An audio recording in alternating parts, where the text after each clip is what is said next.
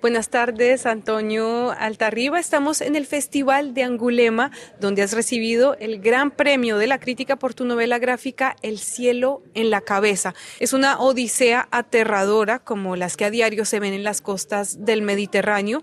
Tu protagonista es Nivek, un joven que trabaja en una mina en RD Congo.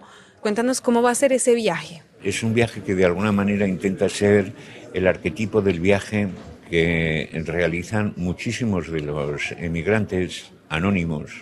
Prácticamente todos los días tenemos noticias de, de, esto y por eso hemos querido dar esta visión que pretende ser, una vez informado y hechas encuestas con algunas personas que han hecho ese viaje, que pretende ser lo más documentado y lo más objetivo posible. Y esta travesía de Nivek está, claro, plagada de horrores, pero también hay conexiones humanas, ¿no? Hay cabida También, para, muy para lo humano, para el amor también. Sí, quería dar al protagonista una vida pues, pues Es un personaje que, que, claro, ya de muy niño se ve confrontado con situaciones eh, tremendas, pero él no deja de ser un niño y si el, el libro se titula El cielo en la cabeza, es porque de alguna manera esas estrellas, esas luces de esperanza, de poder encontrar un mundo mejor, cuando se enamora de que, de que va a ser padre, de que va a tener un hijo, hay esa pulsión de vida,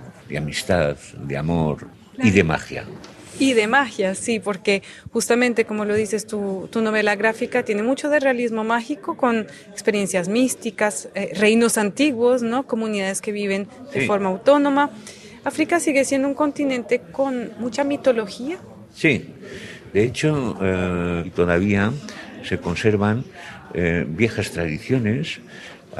Puede parecer que es un, tanto anacrónico, pero hay una historia que se sitúa en un reino. En, en África existen en estos momentos más de 300 monarquías. Y entonces esa, ese África digamos, un poco tradicional, ese África un poco eterna, hemos intentado transmitirlo a través de las imágenes muy creativo y muy artístico. Muchísimas gracias, Antonio Altarriba, autor de la historieta El cielo en la cabeza y ganador este año 2024 del Gran Premio de la Crítica en Angulema. Muchas gracias. Muchas gracias.